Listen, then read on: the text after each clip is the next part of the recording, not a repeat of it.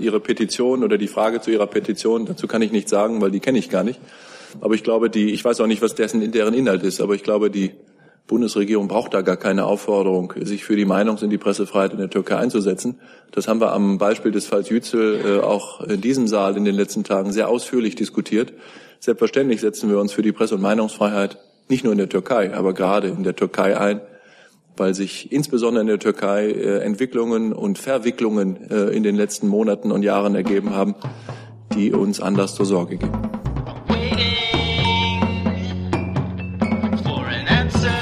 Liebe Kolleginnen, liebe Kollegen, herzlich willkommen in der Regierungspressekonferenz äh, am Freitag. Ich begrüße ganz herzlich die stellvertretende Regierungssprecherin Ulrike Demmer und die Sprecherinnen und Sprecher der Ministerien. Herzlich willkommen. Liebe Hörer, hier sind Thilo und Tyler. Jung und naiv gibt es ja nur durch eure Unterstützung. Hier gibt es keine Werbung, höchstens für uns selbst. Aber wie ihr uns unterstützen könnt oder sogar Produzenten werdet, erfahrt ihr in der Podcast-Beschreibung. Zum Beispiel per PayPal oder Überweisung. Und jetzt geht's weiter. Und wie immer am Freitag beginnen wir mit den öffentlichen Terminen der Kanzlerin in der nächsten Woche. Frau Demmer, bitte. Genau, auch von mir ein freundliches Hallo. Ist ja so schön voll heute hier. Da lohnt sich's ja richtig. Ähm, am Donnerstag äh, und Freitag wird die Bundeskanzlerin nach Ägypten und Tunesien reisen. Am Donnerstag wird die Kanzlerin auf ihrer ersten Station in Ägypten zunächst von Ministerpräsident Sherif Ismail begrüßt. Dem schließt sich ein Gespräch mit dem ägyptischen Präsidenten al-Sisi an. Im Mittelpunkt der Unterredung stehen die bilateralen wirtschaftlichen Beziehungen, regionale Fragen im Zusammenhang mit der Lage in Afrika sowie die Migrationspolitik. Auch die Lage in Libyen dürfte auf der Agenda stehen. Es ist auch ein Zusammentreffen der Bundeskanzlerin und des Staatspräsidenten mit den Vertretern der deutschen Wirtschaft geplant. Weiterhin wird die Kanzlerin in der Markuskathedrale mit dem Papst von Alexandrien und Patriarchen des Heiligen Stuhls, Papst Tavadros II. zusammentreffen und mit ihm zusammen auch die Kirche St. Peter und Paul besichtigen. Im Anschluss ist ein Treffen mit dem Großscheich Dr. Al-Tayeb geplant. Die Bundeskanzlerin wird auch mit Vertretern der Zivilgesellschaft zusammentreffen. Am Abend findet auf Einladung von Präsident al-Sisi ein gemeinsames Abendessen im kleinen Kreis statt. Am Freitag dann reist die Kanzlerin weiter nach Tunesien. In Tunis stehen Gespräche mit dem Präsidenten Essebsi äh, an und Ministerpräsident Shahed auf der Agenda. Wie Sie sich erinnern, war Ministerpräsident Shahed erst am 14. Februar zu einem offiziellen Besuch in Berlin. Äh, in den Gesprächen werden die bilateralen und wirtschaftlichen Beziehungen, die Zusammenarbeit in Sicherheitsfragen und Migrationsfragen erörtert. Außerdem ist ein Zusammentreffen mit Vertretern der deutschen Wirtschaft vorgesehen. Die Kanzlerin wird in Ägypten und Tunesien von einer Unternehmerdelegation begleitet. Es wird ein Briefing zu dieser Reise geben, und zwar hier in der Bundespressekonferenz am 1. März um 12.45 Uhr mit Herrn Hecker, das ist der Leiter der, des Koordinierungsstabs Flüchtlingspolitik, und Herrn Bertele, dem stellvertretenden Abteilungsleiter für Außen- und Sicherheitspolitik im Bundeskanzleramt. Das war's. Hier ist ja viel los heute hier. Keine weiteren Termine. Dann kommen wir zu Fragen zu den beiden Besuchen Ägypten, Tunesien der Kanzlerin. Herr Jung. Freunde, welche Wirtschaftsvertreter werden die Kanzlerin begleiten?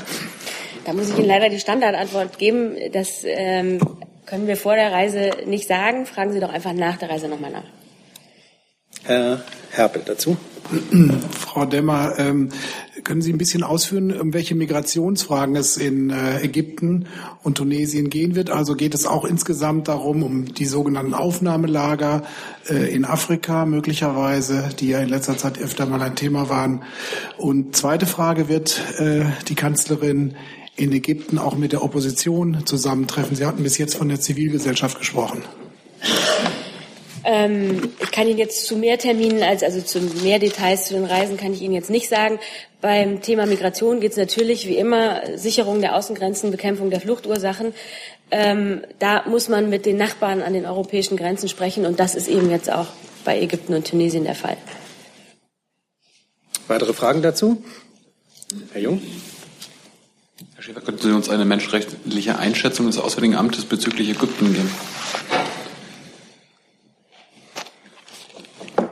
Also ich glaube, ähm, man muss diesen großen und wichtigen Staat in der arabischen Welt in äh, all seinen Facetten äh, betrachten. In der Tat äh, arbeiten wir mit Ägypten und äh, deshalb reist die Bundeskanzlerin ja auch dahin, äh, in außen- und sicherheitspolitischen Fragen ähm, im Südosten Europas und in Nordafrika sehr, sehr intensiv zusammen. Das gilt für unsere gemeinsamen Bemühungen für die ähm, Herstellung von Staatlichkeit in Libyen. Es gilt für die ganzen Krisen und Konflikte in der äh, arabischen Welt im Nahen und Mittleren Osten. Und auf der anderen Seite haben wir es mit einem Staat und einer Verfassung zu tun, die nicht unseren Maßstäben entspricht, in denen, in, in, in denen, in, in, denen, in denen es zu Menschenrechtsverletzungen kommt. Äh, und das sind alles Themen, die wir natürlich im Auswärtigen Amt mit unseren ägyptischen Gesprächspartnern sehr intensiv äh, und sehr ausführlich äh, besprechen. Wir haben auch andere Themen mit den Ägyptern auf der Tagesordnung. dazu gehört insbesondere der Umgang und die Arbeit von politischen Stiftungen in Ägypten. Da sind wir mit den Ägyptern in den letzten Monaten doch manches Stück vorangekommen und das zeigt uns, dass es lohnt, mit den Ägyptern äh, den Dialog zu pflegen. So schwierig das ist und so sehr sich auch unsere Vorstellungen von einem Staat unterscheiden mögen, dass wir mit den Ägyptern zusammenarbeiten können und dann auch bei schwierigen Themen, zum Beispiel auch bei innenpolitischen Themen, wie dem Umgang mit politischen Stiftungen Fortschritte erzielen können. Ich würde das gerne noch ergänzen wollen. Auch für die Bundeskanzlerin ist das natürlich immer ein wichtiges Thema.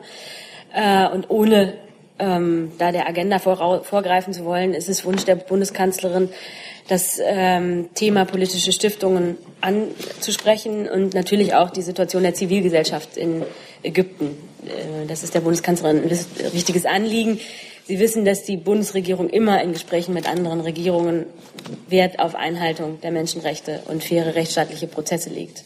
Zusatz? Herr Schäfer, welche Fälle von Menschenrechtsverletzungen meinen Sie?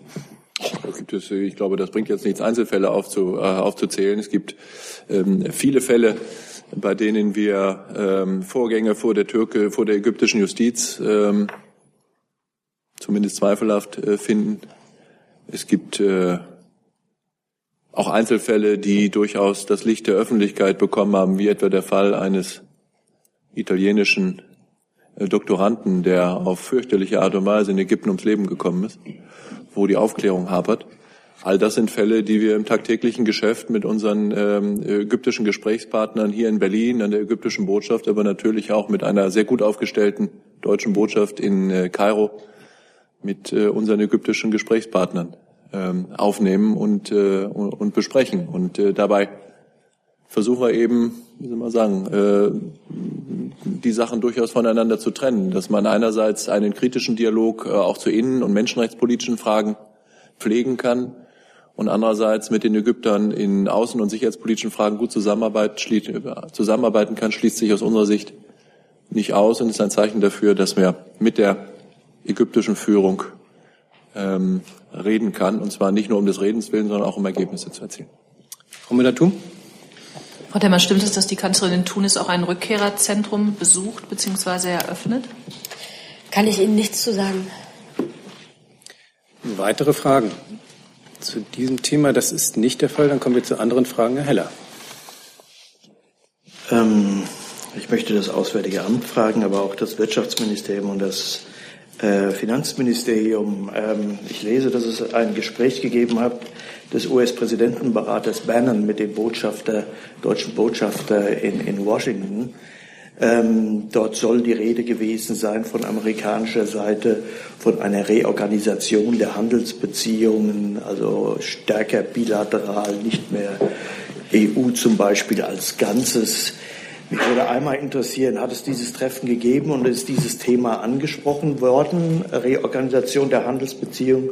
Und ich würde abseits dessen dieses Treffens vom Wirtschaftsministerium wissen, ähm, wie denn dort der Stand ist über die künftige Handelspolitik der USA, ob es da neue Erkenntnisse gibt, vielleicht auch neue Kontakte Ihres Hauses und vom Finanzministerium, ob das Thema Steuern äh, das ja offenbar für die neue Regierung auch ein großes Gewicht hat, sei es bei dem Gespräch mit dem Botschafter, sei es wie sonst konkretisiert worden ist. Ja, wir haben an dieser Stelle schon äh, ganz häufig äh, über den Umgang und den Kontakt und die Beziehungen und das Netzwerk der Bundesregierung mit der neuen amerikanischen Administration äh, gesprochen. Ähm, immer wieder äh, habe auch ich äh, davon gesprochen, dass wir noch wirklich keine völlige Gewissheit darüber haben, wie die neue US-Administration sich außen- und sicherheitspolitisch auch in den von Ihnen angesprochenen handelspolitischen Fragen aufstellt. Äh, letztlich gilt das auch äh, heute noch. Wir haben jedes Interesse daran, mit wichtigen Figuren der jetzt ja langsam wachsenden US-Administration, jeden Tag gibt es neue Ernennungen, in Kontakt zu treten, unsere Überzeugungen und Positionen äh, darzulegen und äh, das Gespräch zu führen. Äh, nun ist es nicht an mir, im Einzelnen äh, einzelne Gesprächskontakte auf Arbeitsebene oder zwischen unserem Botschafter und äh, Vertretern des Weißen Hauses zu kommentieren. Und deshalb möchte ich das auch nicht äh, bestätigen. Äh, was ich aber gerne sagen möchte, ist, dass wir natürlich äh, mit niemandem den Dialog und das Gespräch äh, scheuen.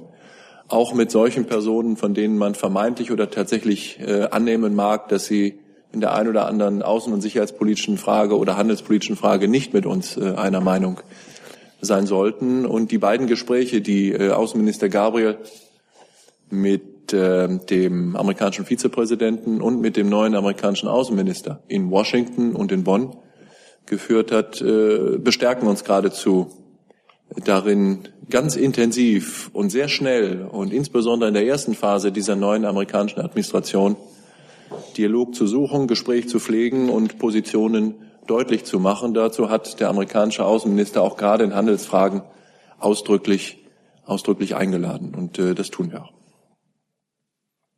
Ja, ich kann das im Wesentlichen nur bestätigen und auch nicht viel Neues ergänzen.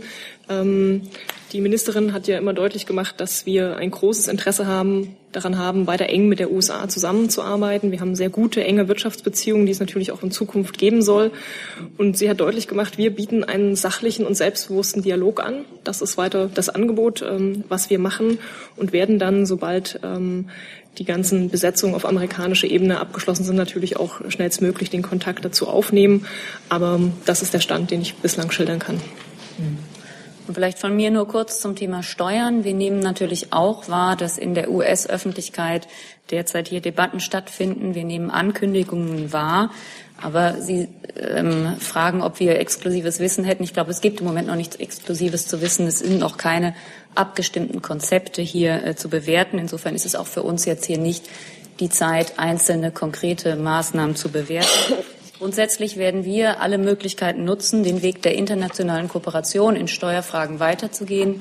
Ich verweise mal auf den BEPS-Prozess. Und wir streben natürlich alles an, auch international abgestimmt hier auf diesem Themengebiet zu bleiben. Ähm, das gesagt bleibt aber auch, dass wir auf Eventualitäten vorbereitet sind. Dazu Herr Jung. Frau Baron, Herr Schäfer, schließt die Bundesregierung ein bilaterales Freihandelsabkommen zwischen Amerika und Deutschland aus?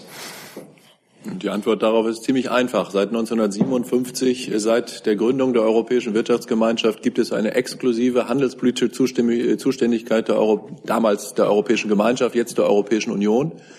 Äh, die Kommission führt für Europa und für uns äh, handelspolitische Verhandlungen und schließt handelspolitische Verträge. Das ist äh, der rechtliche Stand, an dem wir politisch überhaupt nichts auszusetzen haben. Ganz im Gegenteil. Äh, wir sind sehr gut damit gefahren, als Binnenmarkt, als großer Block, äh, der viel zu bieten hat für unsere handelspolitischen Partner, äh, gemeinsam und einheitlich aufzutreten. Und ich glaube, die neue politische Konstellation in den USA und sonst wo sollte niemand dazu verleiten, eine andere Haltung einzunehmen.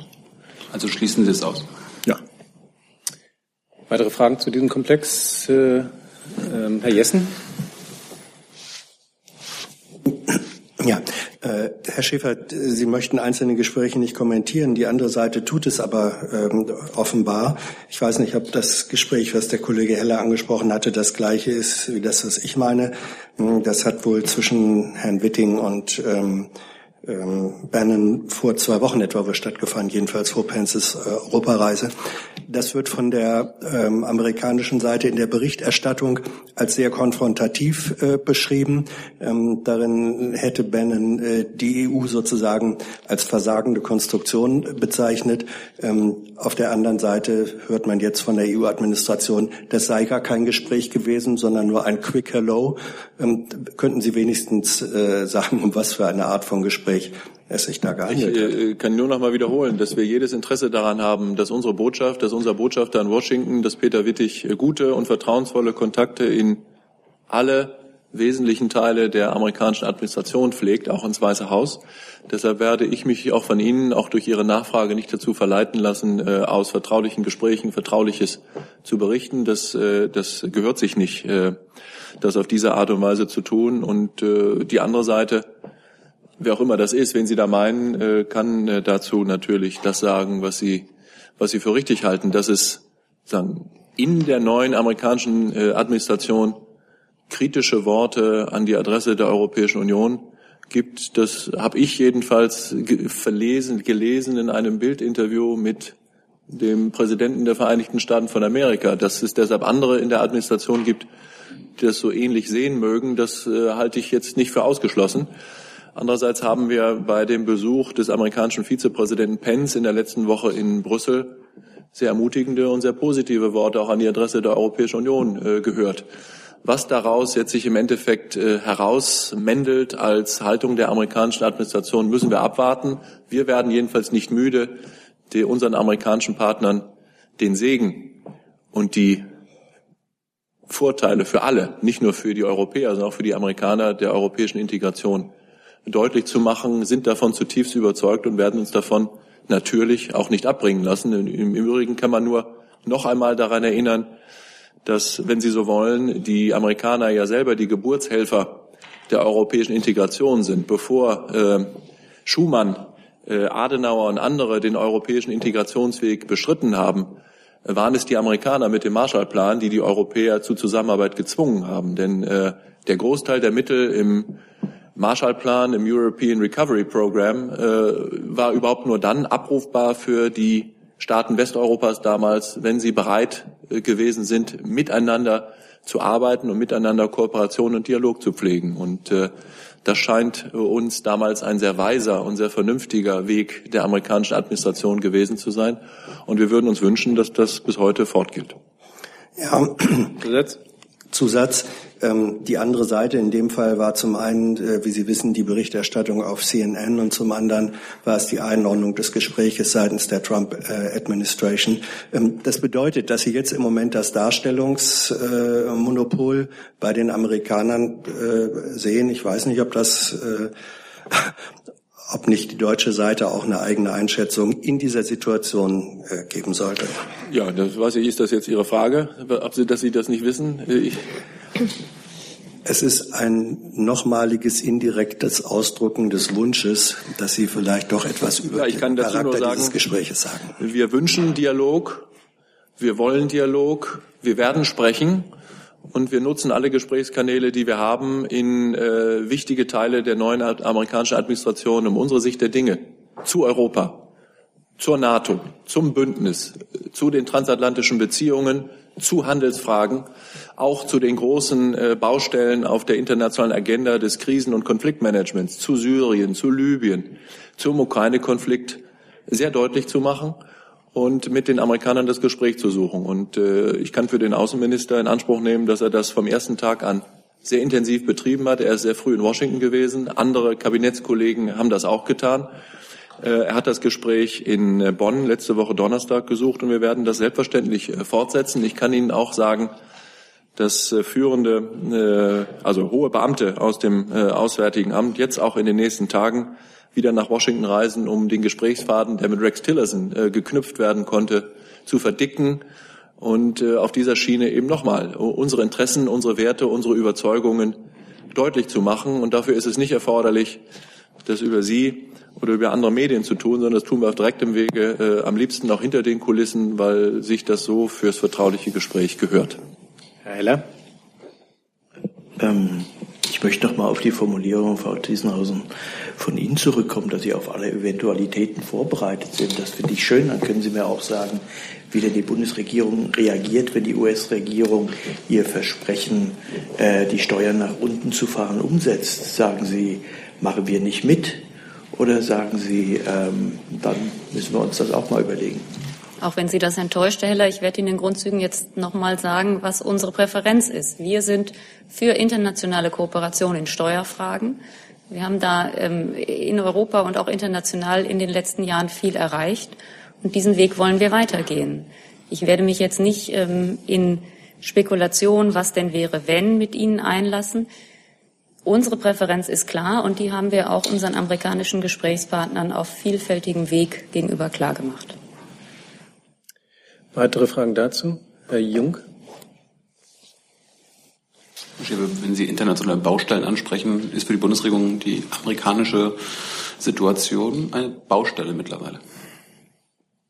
Hm, nö, das Wort Baustelle müssen Sie jetzt bitte nicht wörtlich nehmen. Mit Baustelle meinte ich einfach äh, vielleicht viel zu flapsig ähm, Themenbereiche, Länder, Regionen, in denen äh, wir gemeinsam mit äh, unseren amerikanischen Partnern ein Interesse daran haben, zu einer Beruhigung äh, der Konflikte, zu einer Überwindung der Krisen beizutragen. Und äh, dazu zähle ich ausdrücklich nicht die Vereinigten Staaten von Amerika. So, damit es nicht zur Unruhe kommt, ich habe zehn äh, Wortmeldungen von Kollegen hier auf meiner Liste mit unterschiedlichen Themen. Dann arbeiten wir die jetzt weiter ab. Herr Lose mit der nächsten. Ich weiß nicht, ob es an Herrn Plate oder an Herrn Schäfer geht. Im Vorfeld äh, der Abstimmung in der Türkei, des Referendums in der Türkei, werden die Stimmen lauter. Mögliche Auftritte ausländischer ähm, Staats- und Regierungschefs, in diesem Falle vor allen Dingen Herrn Erdogans, in Deutschland äh, zu verhindern. Ich wüsste gerne, welche formale Möglichkeiten es dazu gibt. Grundsätzlich und im Fall Erdogan, falls sich das unterscheidet, auch speziell. Wollen Sie anfangen, Herr Plate, durch? Fangen Sie ruhig an. Ähm, die Türkei ist ein Partnerland Deutschlands. Wir sind seit Jahrzehnten gemeinsam im Bündnis in der NATO und äh, sind, stehen füreinander ein im Rahmen der kollektiven Sicherheit. Die Türkei ist seit langem, seit vielen Jahren ähm, in Beitrittsverhandlungen mit der Europäischen Union über den Beitritt zur selben. Und ein solches Land, mit dem wir auch darüber hinaus allerengste Beziehungen pflegen, vielleicht in mancherlei Hinsicht wie mit keinem anderen Land äh, der Welt. Ähm, zu einem solchen Land haben wir jedes Interesse auf jeder Ebene, vom Staatspräsidenten bis in die Ministerialbürokratie, über die Kultur bis zur Zivilgesellschaft einen möglichst intensiven Dialog zu pflegen, um Missverständnisse zu verhindern und Probleme vielleicht gar schon im Vorhinein zu, äh, aus dem Weg zu räumen. Und dass ähm, grundsätzlich der Staatspräsident eines Landes, mit dem wir so enge Beziehungen pflegen, in Deutschland willkommen ist, ähm, ich glaube oder ich hoffe, dass darüber Einigkeit besteht hier äh, bei uns. Alles, was darüber hinausgeht, Herr Lose, scheint mir bislang äh, ausschließlich im Bereich äh, der Hypothese, des Konjunktivs, vielleicht sogar der Fiktion zu liegen. Es gibt, und das kann ich fürs Auswärtige Amt bis heute 11.20 Uhr sagen, keinerlei Anzeichen dafür, keinerlei konkrete Anzeichen dafür, dass der türkische Staatspräsident beabsichtigen würde, in absehbarer Zeit, sagen wir in der Spanne der nächsten sechs Wochen oder bis zum Verfassungsreferendum Deutschland einen Besuch abzustatten. Diplomatische Gepflogenheiten sehen es vor, dass wenn eine solche Reise geplant ist, ähm, mit hinreichendem Zeitvorlauf eine solche Reise uns mitgeteilt wird, weil es natürlich Vorbereitungen zu treffen gibt für ein angemessenes Willkommen eines ausländischen Staatsoberhauptes. Das haben wir nicht. Und deshalb glaube ich, macht das auch überhaupt keinen Sinn, jetzt über Eventualitäten zu sprechen, wenn wir nicht wissen, aus welchem Grund äh, der türkische Staatspräsident äh, den Wunsch hat, zu uns zu kommen. Dann bringt das doch überhaupt nichts, theoretische Debatten darüber zu führen, ob eine Veranstaltung, auf der vielleicht jenes oder dieses äh, gemacht werden könnte, doch im Vorhinein verboten oder nicht verboten werden sollte. Ich finde das unsinnig, sondern ich finde es richtig, dass wir uns an die Fakten halten Und äh, in dem Moment, in dem tatsächlich eben nicht nur über anonyme Quellen in großen deutschen äh, Tageszeitungen äh, wir in der Bundesregierung von einer solchen Besuchsabsicht erfahren, dann gehen wir damit um. Aber doch bitte nicht eher. Ja, ich habe gar nicht so viel zu ergänzen, ehrlich gesagt, zu dem, äh, zu dem kleinteiligen ähm, äh, Möglichkeiten, Nichtmöglichkeiten und so ist hier ja auch ehrlich gesagt in den Regierungspressekonferenzen der letzten Wochen schon mehrfach extrem ausführlich gesprochen worden. Ähm, sozusagen ähm, vorweggeschickt, was Herr Schäfer gesagt hat, dass das alles im Moment hypothetisch ist, äh, solange wir da gar nichts Konkretes darüber wissen, über solche möglichen Besuchsplanungen und deren Zielrichtung, ähm, habe ich da außer dem, dem erinnernden Verweis sozusagen an die letzten Regierungspressekonferenzen nichts hinzuzufügen.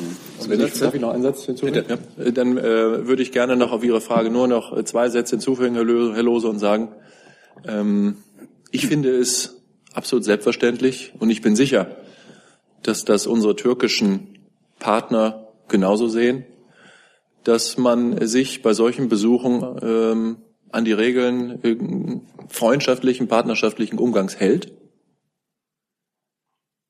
ähm, dass man sich bei solchen Besuchen nicht in die innenpolitischen Angelegenheiten eines anderen Staates einmischt. Und das gilt selbstverständlich im Gegenseitigkeitsverhältnis. Herr Lose?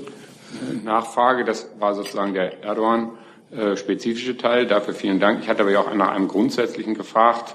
Lassen wir Herrn Erdogan mal weg. Ähm, ich habe jetzt nicht jedes Detail aus den letzten Wochen verfolgt, das kann es aber nachlesen. Nur welche Möglichkeiten haben wir denn grundsätzlich, eine, also den, einen solchen Besuch zu, abzulehnen und zu verweigern?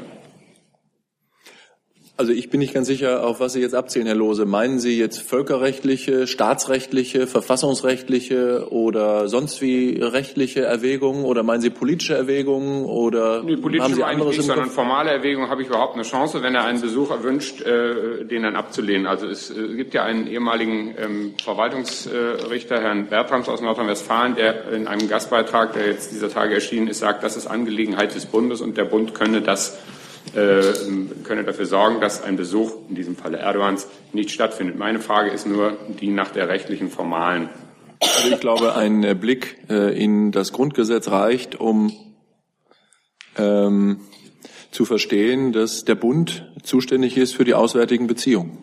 Das sagt der Artikel 32, äh, glaube ich. Und welche rechtlichen und politischen Konsequenzen sich daraus ableiten, äh, das glaube ich, brauchen wir jetzt hier im Detail nicht, nicht zu erläutern. Aber dass die Länder für fürs Versammlungsrecht zuständig sind, für äh, polizeiliche äh, Ordnung und Sicherheit und für Fragen im Umgang mit dem Demonstrationsrecht, der Presse- und Meinungsfreiheit vielleicht, äh, im Widerspruch zu anderen äh, Gütern der öffentlichen Ordnung etwa. Das ist genauso selbstverständlich wie der, wie, wie der Umstand, dass der Bund für die auswärtigen Beziehungen zuständig ist. Frau Geuter dazu? Nicht die Frage nach einer äh, Spekulation, Herr Dr. Schäfer, sondern nach den diplomatischen Gepflogenheiten. Sollte ähm, ein Staatspräsident als Privatmann auftreten wollen äh, in Deutschland, wäre es dann auch üblich, diesen Besuch so anzukündigen? Das ist die eine Frage.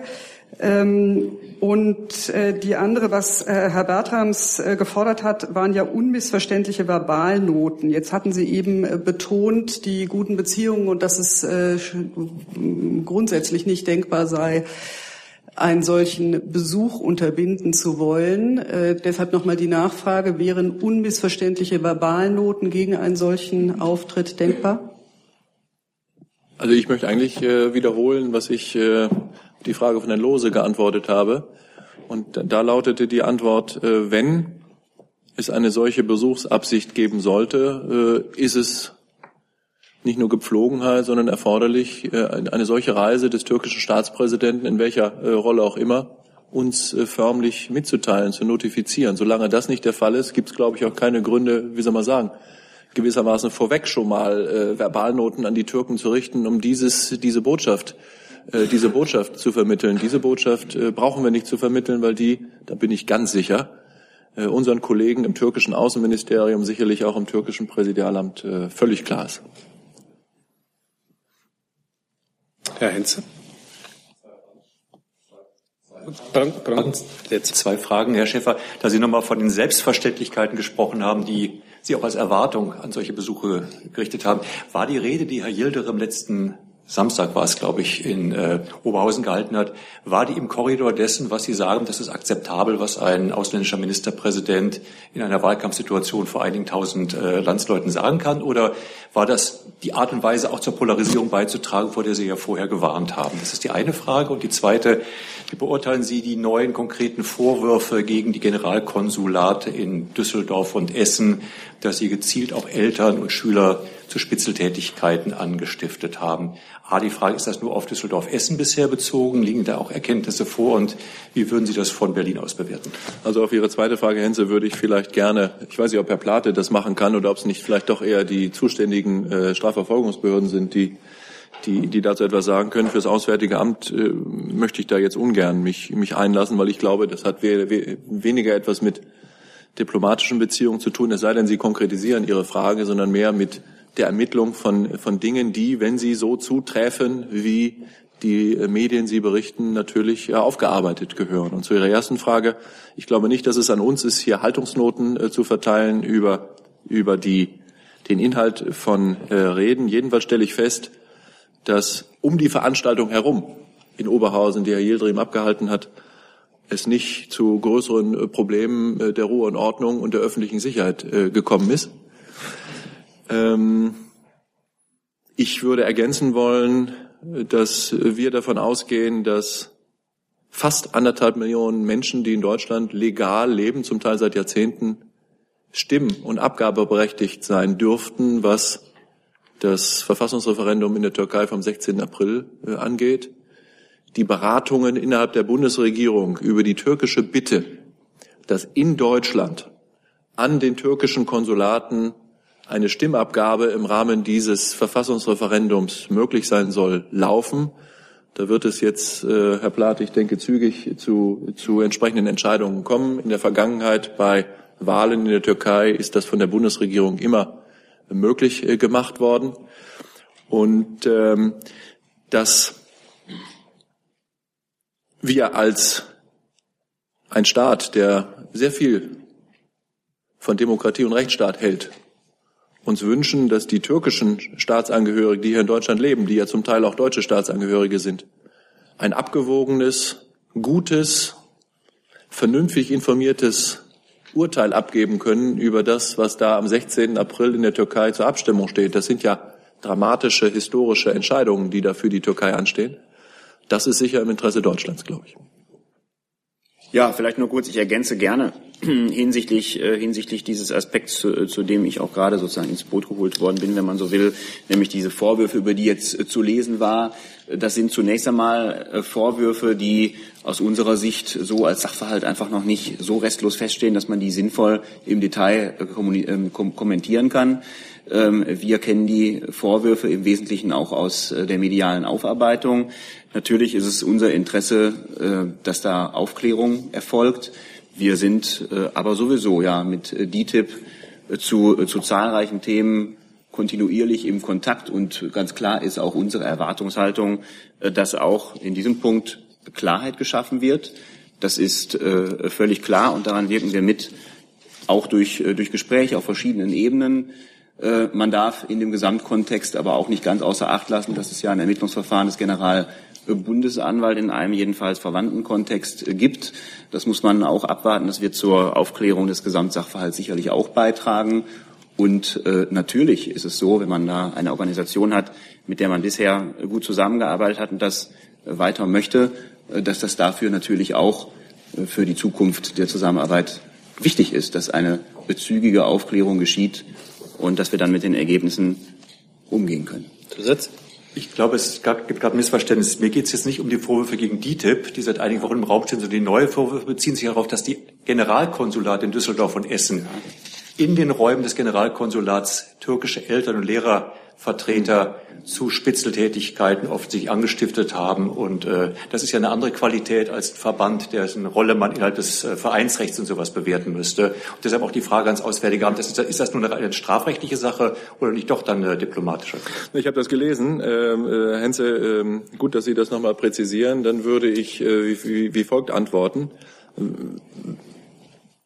Wenn äh, diplomatisches oder konsularisches Personal an, Türk an der türkischen Botschaft oder in den türkischen Konsulaten Dinge getan hätte, ich sage das bewusst im Konjunktiv, weil ich das ja gar nicht weiß, ob das so war, die nicht im Einklang stehen mit den Wiener Übereinkommen über diplomatische Beziehungen oder über konsularische Beziehungen, dann hat das natürlich gesandtschaftsrechtliche Folgen. Und dann wird das Auswärtige Amt für die Bundesregierung äh, diese Fragen natürlich mit der türkischen Regierung aufnehmen und auch aufnehmen müssen. Und das tun wir. Aber bevor wir das tun, glaube ich, ist es äh, zunächst mal erforderlich, dass die Vorwürfe, die da jetzt im Raum stehen, die ich heute auch in den deutschen Medien gelesen habe, einer äh, sachkundigen, äh, nämlich polizeilichen oder strafrechtlichen Ermittlung zugeführt werden. Und da sind es dann die Länderbehörden, die das aufklären müssen. Und wenn sich dann solche Vorwürfe als richtig herausstellen sollten, dann nehmen wir das natürlich auf. Nächste Frage, Herr Reiche. Äh, eine Frage an Frau Demmer. Der Kanzlerin wurde eine 100.000 Unterschriftenpetition übergeben, sich für Meinungsfreiheit in der Türkei einzusetzen. Wie geht die Bundesregierung mit so einer Petition um? Und äh, an Dr. Plate die Frage, hat das Innenministerium Informationen über, die, über eine ansteigende Zahl von Asylanträgen türkischer Diplomaten?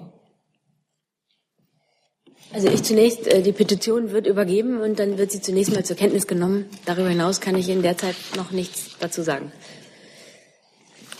Ja, also ich nehme an, Ihre Frage bezieht sich ähm, auf die heute medial im Umlauf befindliche Antwort auf eine des Bundesinnenministeriums auf eine schriftliche äh, Frage eines Abgeordneten. Es ist so, dass äh, grundsätzlich die Diplomateneigenschaft eines Asylantragstellers nicht statistisch erhoben wird, sondern es wird nach der Staatsangehörigkeit erhoben, nicht nach der Zugehörigkeit zu irgendwelchen speziellen Gruppen und sei es die Gruppe der Diplomaten. Aber sozusagen trotz dieses Vorbehalts, dass es darüber keine belastbaren statistischen Daten äh, gibt, ist es jedenfalls so, dass uns 136 ähm, Asylanträge von Diplomatenpassinhabern aus der Türkei äh, gegenwärtig bekannt sind. Äh, mir liegen aber keine Vergleichsangaben aus sozusagen früheren Zeiträumen vor, die jetzt Aussagen darüber zulassen würden, ob das eine ansteigende Dynamik ist ähm, oder nicht. Aber in der Tat sind uns 136 solche Fälle im Moment bekannt. Darf ich noch einmal sagen? Ja, Herr Schäfer. Einfach äh, nur zur Ergänzung äh, von dem, was Frau Demmer gerade gesagt hat. Ihre Petition oder die Frage zu Ihrer Petition, dazu kann ich nichts sagen, weil die kenne ich gar nicht. Aber ich glaube, die, ich weiß auch nicht, was dessen deren Inhalt ist, aber ich glaube, die Bundesregierung braucht da gar keine Aufforderung, sich für die Meinungs- und die Pressefreiheit in der Türkei einzusetzen. Das haben wir am Beispiel des Falls Yücel äh, auch in diesem Saal in den letzten Tagen sehr ausführlich diskutiert. Selbstverständlich setzen wir uns für die Presse- und Meinungsfreiheit nicht nur in der Türkei, aber gerade in der Türkei ein, weil sich insbesondere in der Türkei äh, Entwicklungen und Verwicklungen äh, in den letzten Monaten und Jahren ergeben haben, die uns Anlass zur Sorge geben. Ähm, und um das nochmal, also dem möchte ich mich natürlich unbedingt anschließen. Äh, und weil Sie in Ihrer Frage insinuiert haben, dass die Petition an die Kanzlerin übergeben wird, sie wird im Kanzleramt übergeben. Die nächste Frage von Müller-Thun. Ja, Herr Schäfer, ich würde gerne noch mal die Frage von Frau Geuter wiederholen, weil Sie da, glaube ich, nicht darauf geantwortet haben. Ähm, also Sie haben gesagt, Sie erwarten sozusagen aus den diplomatischen Gepflogenheiten, dass mit Vorlauf ein solcher Besuch formell, formal, förmlich angekündigt würde, wenn Herr Erdogan als äh, Staatspräsident auch käme. Die Frage war ja, bei solchen Besuchen heißt es ja immer, die kommen als Privatleute. Ähm, also würden Sie, egal welches Label er sich selber geben würde, erwarten, dass sowas förmlich angekündigt wird? Hat Herr Yildirim das eigentlich gemacht mit seinem Besuch und hat Herr Erdogan das bei seinen vorherigen Auftritten 2010, 2011, 2014 förmlich vorab gemacht? Äh, ich denke ja. Bei Herrn Yildirim eindeutig ja. Herr Yildirim ist ja auch in seiner offiziellen Funktion, äh, nicht nur in seiner Parteifunktion in Deutschland gewesen. Letzte Woche Samstag ist er unter anderem mit der Bundeskanzlerin und dem Außenminister zusammengetroffen in seiner Funktion als Ministerpräsident der Republik Türkei am Rande der Münchner Sicherheitskonferenz und ist dort aufgetreten. Und äh, für all die vielen, ja Dutzenden Staatsgäste, die zur Münchner Sicherheitskonferenz äh, kommen nach München, gibt es eingespielte Verfahren, die zwischen dem Auswärtigen Amt, der Münchner Sicherheitskonferenz und den betreffenden Botschaften seit langem, seit vielen Jahren eingespielt sind. Selbstverständlich hat Herr Yildirim uns, der Bundesregierung, seinen Besuch in Deutschland angekündigt. Und hat Herr Erdogan das bei seinen vorherigen Wahlkampfauftritten auch getan? Und deshalb hatte ich eingangs meine Antwort gesagt, ich denke ja, ich kann das gerne nochmal überprüfen, aber auch ein, also ich glaube, Wahlkampfauftritte von Herrn Erdogan sind nicht nur und ausschließlich in seiner Funktion als Staatspräsident erfolgt, sondern auch schon zuvor, als er Ministerpräsident äh, war. Und auch für solche Besuche gilt, da gibt es natürlich Dinge äh, zu besprechen und abzusprechen, logistische Fragen, Sicherheitsfragen, Protokollangelegenheiten. Äh, und dazu gehört es, dass man sich da gegenseitig informiert und abstimmt, wenn ein hochrangiges äh, ausländisches Regierungsmitglied deutschen Boden betritt. Kurze Nachfrage. Das heißt, für Herrn Erdogan wäre vor dem Referendum gar kein äh, Besuch in Deutschland mehr möglich, ohne dass er, dass das einen diplomatischen Affront gegenüber der Bundesregierung darstellen würde. Das verstehe ich nicht. Naja, wenn Sie gesagt haben, der hat sich bisher nicht förmlich angemeldet und man macht das mit ein paar Wochen Vorlauf, kann das doch jetzt eigentlich gar nicht mehr wirklich passieren. Also ein paar Wochen bis zum Verfassungsreferendum, ein paar Wochen, wie viel sind ein paar Wochen? Bis zum Verfassungsreferendum sind es noch sieben Wochen, glaube ich. Sind das ein paar Wochen? Ich habe auch nicht von ein paar Wochen gesprochen, sondern ich sprach, äh, ich sprach davon, dass äh, solche Reisen vorab äh, notifiziert äh, werden. Ich habe nicht von ein paar Wochen gesprochen. Wie bitte? Wie bitte? Habe ich gesprochen? Wann habe ich gerade eben? Dann äh, nehme ich das zurück. Ja, sechs Wochen wäre dann ein Lapsus Linguae. Kann ich mich nur für entschuldigen. Ähm, dann die nächste Frage, Herr Kollege, neben Frau Götter. Ähm, ich würde gerne nochmal zurückkommen auf die Türkei-Petition. Und äh, Herr Schäfer, Sie haben gerade gesagt, die Bundesregierung tut natürlich alles dafür, dass sie, ähm, was sie kann, um für Pressefreiheit. Äh, da würde ich gerne nochmal fragen, was kann sie denn genau tun, um eben zu garantieren, dass Journalisten, die in der Türkei sind oder Familien in der Türkei haben und sich Sorgen um diese Familien machen, dass sie tatsächlich frei berichten können und würde das gerne noch ergänzen. Zum Beispiel ähm, Korrektiv ist mehrfach von rechts bedroht worden. Also ähm, was kann man da tun, um zu gewährleisten, dass die eben auch dass Journalisten frei arbeiten können, ohne sich bedroht fühlen zu müssen, auch hier in Deutschland? Ja, äh, für die zweite Frage ist glücklicherweise das Auswärtige Amt nicht äh, zuständig. Das müssten Sie dann vielleicht an jemand anders richten, die, diese, diese Frage, auch wenn uns, wenn das zutreffen sollte, was Sie da sagen, natürlich genauso besorgt und empört äh, wie, wie andere. Zu Ihrer ersten Frage. Ja, wenn man mit anderen souveränen Staaten Umgang pflegt, äh, dann gibt es Grenzen der Einflussnahme. Man kann da nicht einfach hingehen und das durchsetzen, schon gar nicht mit einer Waffe im Anschlag. Das ist nicht äh, die Art und Weise, wie man das machen kann. Also man kann das nicht mit Gewalt durchsetzen, sondern was wir tun, ist tagtäglich äh, auf Arbeitsebene, aber auch regelmäßig und ständig auf politischer Ebene mit denjenigen Staaten das Gespräch suchen, äh, in denen die Pressefreiheit eben nicht so hoch gehalten wird wie, bei uns. Äh, und die Entwicklungen der Türkei, auf die ich gerade eben schon Bezug genommen hatte, die äh, besorgen uns. Die Rangliste der Türkei auf einschlägigen internationalen Listen der Pressefreiheit äh, spricht eine deutliche Sprache, nämlich der Verschärfung der Lage der Pressefreiheit in der Türkei. Und was das ganz konkret bedeutet, der Fall Yücel ist jetzt ganz besonders ähm, öffentlichkeitsträchtig.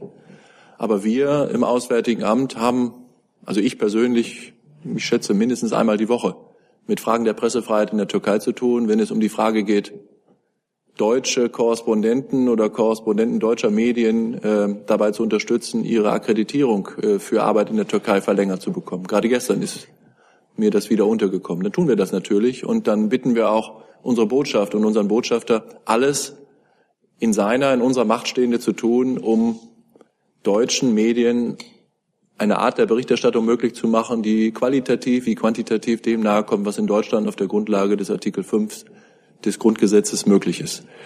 Und äh, wie das genau läuft, ist schwer so abstrakt zu sagen. Da gibt es immer wieder neue Konstellationen, in denen man sich äh, überlegen kann, überlegen soll und überlegen muss, wie wir uns für die Arbeit eines konkreten Journalisten einsetzen. Der Fall Yücel ist nun ganz besonders dramatisch, weil es hier um die Freiheit eines Journalisten geht, der für seine journalistische Arbeit womöglich, womöglich in der Türkei einen hohen Preis zahlen muss. Und auch da gilt, Ähm, die Pressefreiheit ist für uns so wichtig. Im Übrigen das persönliche Schicksal von allen Deutschen, aber auch deutschen Journalisten im Ausland ist uns so wichtig, dass wir dann natürlich alles tun können, was wir nur tun werden, was wir tun können, damit, ähm, damit äh, die Kollegen ihre Arbeit weitermachen können und für ihre Arbeit nicht unangemessen bestraft werden.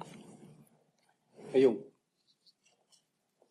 Ich wollte mal zurückkommen auf das, was Herr Lose gefragt hat, wo Herr Schäfer Sie sich äh, versucht haben, rauszuschlingeln. Ähm, Sie haben es ja gesagt, der Bund ist für die Außenpolitik zuständig. Und was das bei einer, beim Auftritt von Herrn Erdogan bedeuten würde oder bei äh, Vorhaben von ausländischen Regierungschefs oder Staatschefs in Deutschland, ähm, das wollten Sie jetzt nicht näher erläutern. Ich bitte Sie, uns das näher zu erläutern. Sie hatten uns am Mittwoch auch schon, beziehungsweise am Montag, gesagt, dass es bestimmte Entscheidungen über Ein- und Ausreise äh, geben würde oder gefällt werden könnten. Das sei es, das sei offensichtlich, weil die Bundesregierung sozusagen die deutsche Staatsmacht repräsentiert. Also auch hier nochmal die Bitte, können Sie diese bestimmten Entscheidungen erläutern? Aber es gibt keine. Was soll ich da erläutern? Ja, welche Möglichkeiten, welche Entscheidungsmöglichkeiten hat die Bundesregierung? Ja, wir wollen uns hier doch jetzt, das sind wir jetzt, ich weiß nicht zum wievielten Mal, wir wollen uns doch jetzt nicht im Konjunktiv äh, über. Das ist kein Konjunktiv, das, doch, Sie, haben, Sie haben Entscheidungsbefugnisse als Bundesregierung, weil es um die Außenpolitik geht. Ja, also, aber die Entscheidungen über die Ein- und, Ein-, Ein und Ausreise nach Deutschland, äh, die werden jeden Tag hunderttausend Millionenfach von den zuständigen deutschen Bundesbehörden. Aber es gibt nur einen türkischen Ministerpräsidenten bzw. einen türkischen Staatschefs. Richtig. Ja. Ja, und jetzt? Um den geht es jetzt. Ja, aber Herr Yildirim ist nach Deutschland eingereist und äh, wenn äh, Herr äh, der türkische Staatspräsident äh, uns mitteilt, äh, was er in Deutschland zu tun gedenkt, dann äh, schauen wir uns das äh, an und äh, machen machen das, was wir, was in den Fällen vernünftig ist, dass wir uns äh, mit den Türken dazu ins Benehmen setzen. Welche Möglichkeiten haben Sie? Können Sie diese erläutern? Also angenommen, Sie fänden das nicht gut. Welche Möglichkeiten hat die Bundesregierung, das zu unterbinden? Können Sie einen Einreisestopp verhängen oder ein Einreiseverbot? Können Sie das bitte erläutern? Ich mehr als das, was ich äh, äh, auf die Frage von Herrn Lose geantwortet habe, kann ich nicht sagen. Können Sie uns ein Update zum Fall Dennis Yücel geben? Das passt das jetzt hier rein, mache ich gerne. Ja? Ja? aber noch nicht jetzt. Schon. Pardon. Naja, jetzt, der, ja, ja, ja nun bleiben wir erstmal bei der Frage. Ja, gut. Yücel? Gibt es dazu direkt jetzt noch äh, Fragen? Herr Yücel ist, achso, bitte. Herr Yücel ist seit neun Tagen und 20 Stunden in Polizeigewahrsam. Die türkische Staatsanwaltschaft hat eine Entscheidung getroffen, kurz vor Ablauf der ersten sieben Tagesfrist, diese noch einmal um weitere sieben Tage zu verlängern die nach den Regeln der türkischen Strafprozessordnung unter den Bedingungen des Ausnahmezustands endgültig ablaufende Frist ohne richterlichen Beschluss Herrn Yücel seiner Freiheit äh, zu nehmen, endet nächste Woche Dienstag um 16 Uhr circa. Bis dahin äh, werden die türkischen Strafverfolgungsbehörden sich ein Bild darüber machen wollen, wie sie mit dem Fall Yücel weiter umgehen. Und äh, wir sind äh, weiter, so wie in der Vergangenheit, vor der Ingewahrsamnahme und danach, über die festen und guten und vertrauensvollen Kontakte, die sich etabliert haben, in engem Kontakt mit Herrn Yücel. Wir äh, beobachten sehr aufmerksam, was da passiert. Und ich kann nur all das, was äh, für die Bundesregierung an dieser Stelle und anderswo im Fall Yücel gesagt worden ist, hier und heute nur noch einmal bekräftigen. Wir wünschen uns, dass eine Entscheidung gefällt wird, die angemessen Angelegenheiten der Pressefreiheit und der Meinungsfreiheit berücksichtigt.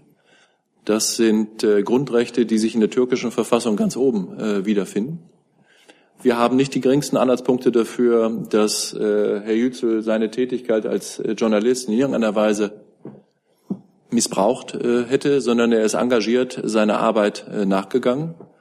Und wir hoffen äh, und erwarten, dass eine Entscheidung durch die zuständigen türkischen Justizbehörden äh, gefällt wird, die dem Rechnung trägt, und zwar so schnell wie irgend möglich. Aus unserer Sicht gibt es gar keinen Grund, weshalb die vor einer Entscheidung des Staatsanwalts offenbar stehende Vernehmung immer noch nicht stattgefunden hat. Und äh, der Fall wird nicht einfacher und auch nicht leichter dadurch, dass man ihn weiter in die Länge zieht. Zusatz? Können Sie bestätigen, dass Herr Yücel in der Türkei nicht als Auslandskorrespondent akkreditiert war? Also das ist, glaube ich, nicht meine Aufgabe, über Fragen der Akkreditierung von Herrn Yücel äh, zu sprechen, sondern das da würde ich ja Sie angesprochen, dass Sie, dass da Sie würde ich, deutschen Journalisten immer stimmt, stimmt, aber äh, das stimmt, äh, aber das haben, haben wir in ganz allgemeiner Form angesprochen. Hier gelten selbstverständlich äh, Persönlichkeitsrechte und es ist nicht an einem Vertreter des Auswärtigen Amtes über Angelegenheiten zu sprechen, die vielleicht Herrn Yücel angehen oder die seine Redaktion angehen. Vielleicht können Sie die Redaktion äh, von Herrn Yücel äh, äh, an, die, an die Redaktion diese Frage stellen. Für mich gibt es keinen Grund, auf diese Frage zu antworten. Weil Sie es nicht wissen? Auch darauf antworte ich nicht. Weitere Fragen zu dem gesamten Komplex Türkei, Yücel? Herr Happel. Zur Türkei. Türkei, okay. Insgesamt. Geht ein bisschen durcheinander, aber das äh, liegt an der Komplexität des Themas.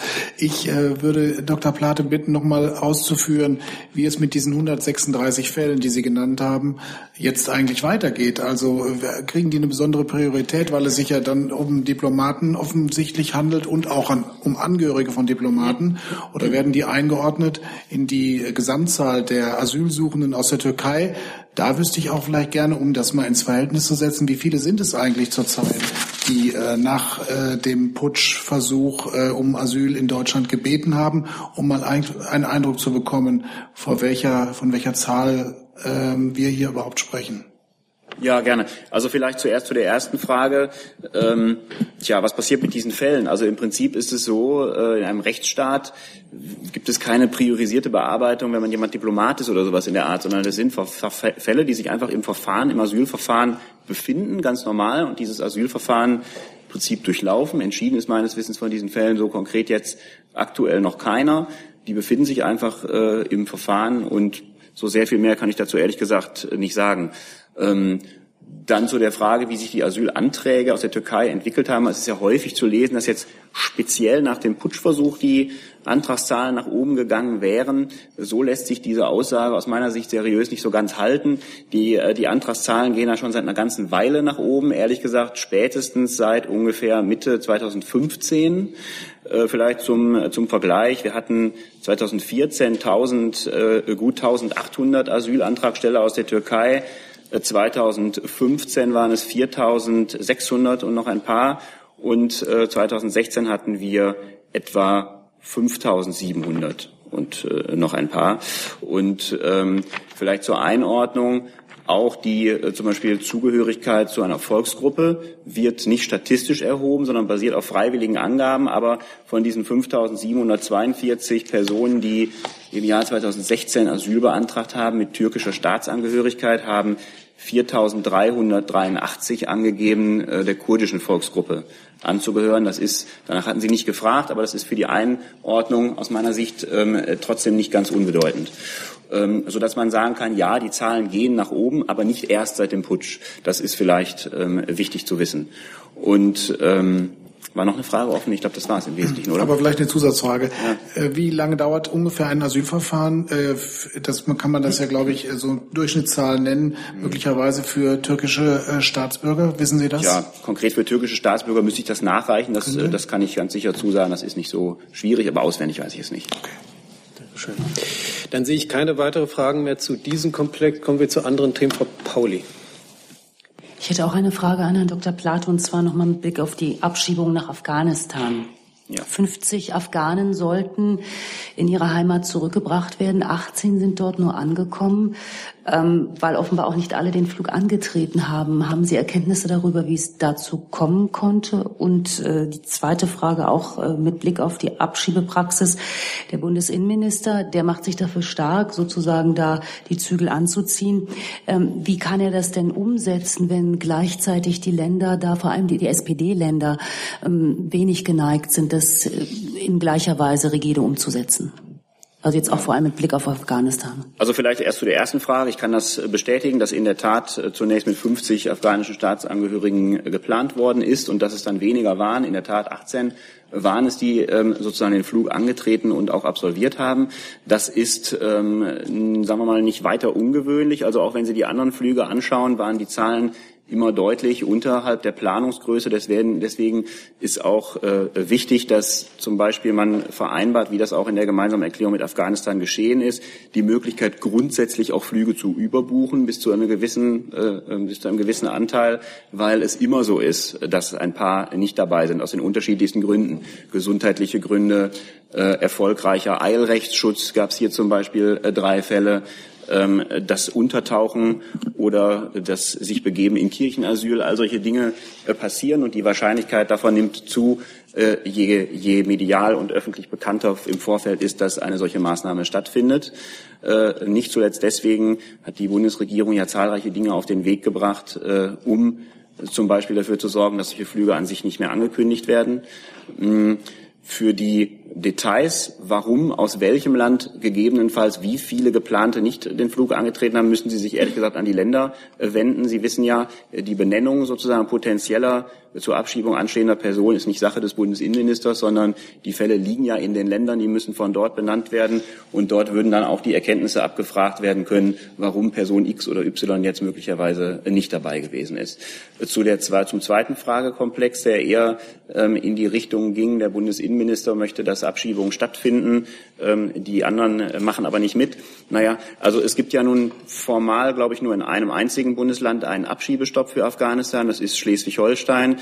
Ein paar andere sind äh, skeptisch und sagen, äh, haben diesmal jetzt konkret keine Person für den Flug benannt, aber überhaupt nicht ausgeschlossen, das perspektivisch zu tun. Es waren eine ganze Reihe äh, Bundesländer auch äh, beteiligt in der, in der ähm, Stellung sozusagen von ausreisepflichtigen Personen. Ähm, auch diejenigen, die, äh, die skeptisch sind, aber keinen Abschiebestopp beschlossen haben, sagen, da muss in jedem Einzelfall äh, sorgfältig hingeschaut werden. Das deckt sich mit der Position der Bundesregierung und das geschieht auch. Und ähm, ja, das ist ehrlich gesagt das, was ich zu der Frage zu sagen habe. Herr Lose dazu? Dazu, ähm, Herr Plate, wieder mal eine Lernfrage des Nichtjuristen.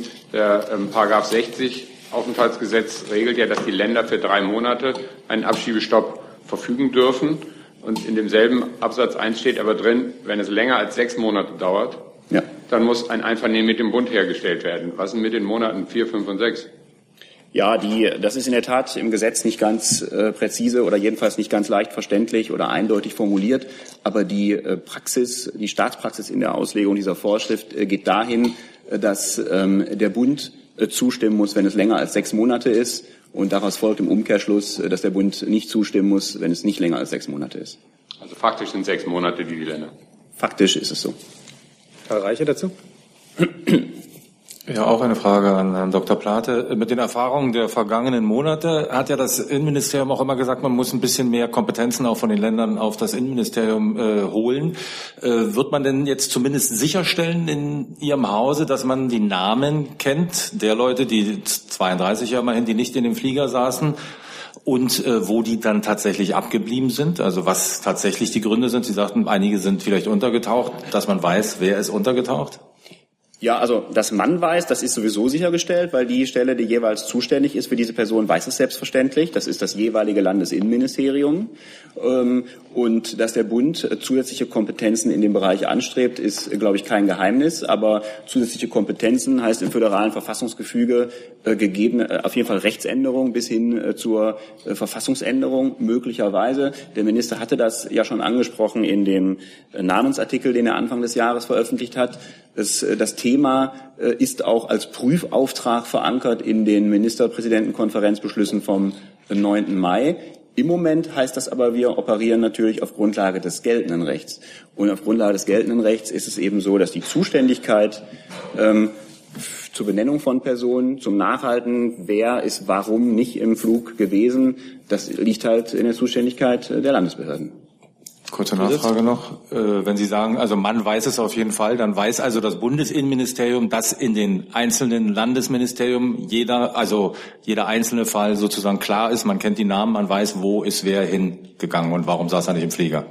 Ja, ganz so weitgehend, wie Sie das jetzt formulieren, habe ich das nicht formuliert äh, und auch bewusst nicht getan. Aber es ist natürlich klar, die Länder benennen Personen. Wenn man Personen benennt, heißt das tatsächlich sozusagen Name, Adresse und so weiter. Dann gibt es eine Liste. So und dann, wenn die Leute einsteigen, wird natürlich geguckt, wer sind die Leute, die einsteigen. Und dann ist es ehrlich gesagt für die Stelle, die die Personen benannt haben, hat, die zur Abschiebung anstehen, ein leichtes sozusagen, äh, wenn man die eine Liste mit der anderen abgleicht, zu sehen, wer nicht eingestiegen ist. Insofern ähm, glaube ich, ist das kein sozusagen so großes Problem.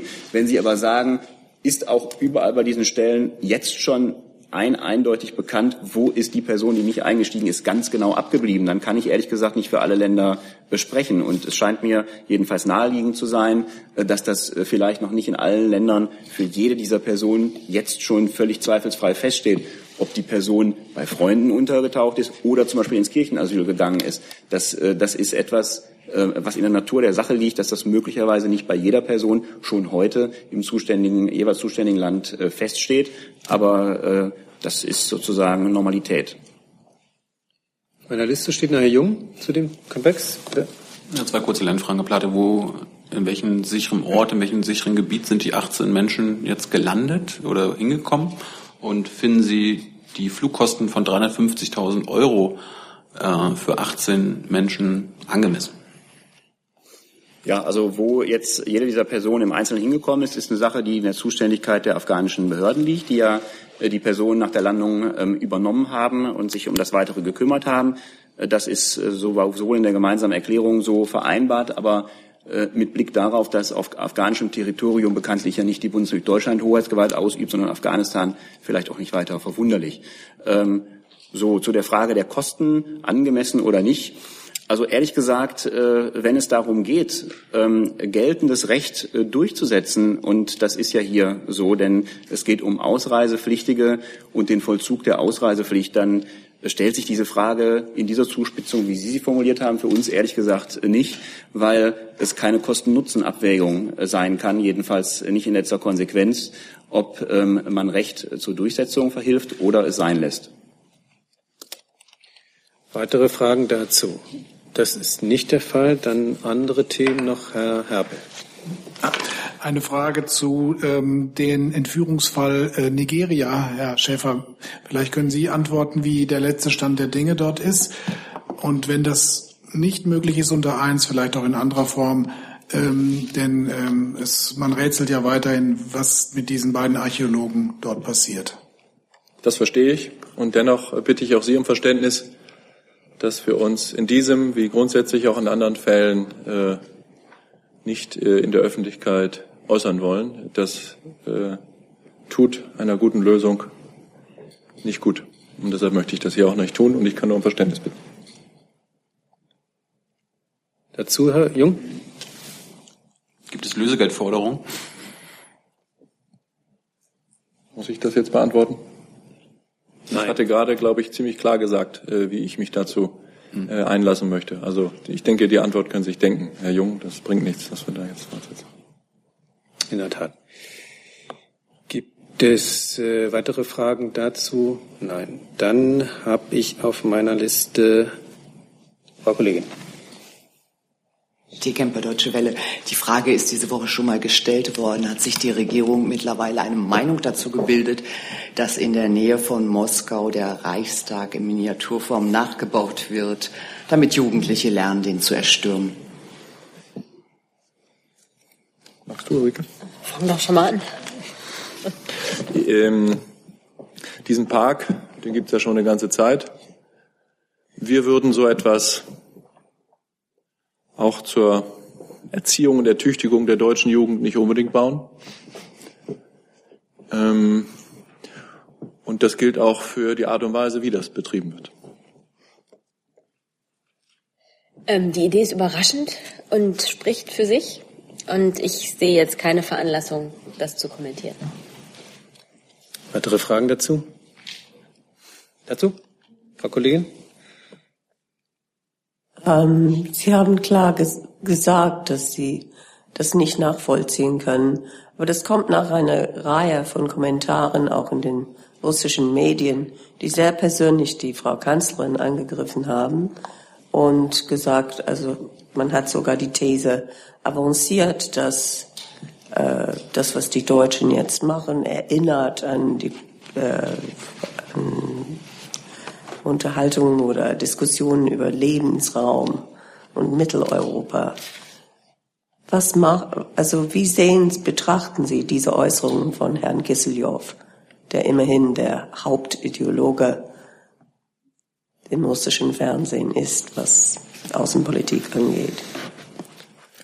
Also ich muss tatsächlich sagen, ich kenne die Äußerungen konkret nicht, deswegen kann ich mich dazu also, wenn Sie sich die, wenn Sie sich die Aktionen Merkels genauer anschauen, äh, kann man leicht die alte deutsche These äh, des Mangels an Lebensraum erkennen.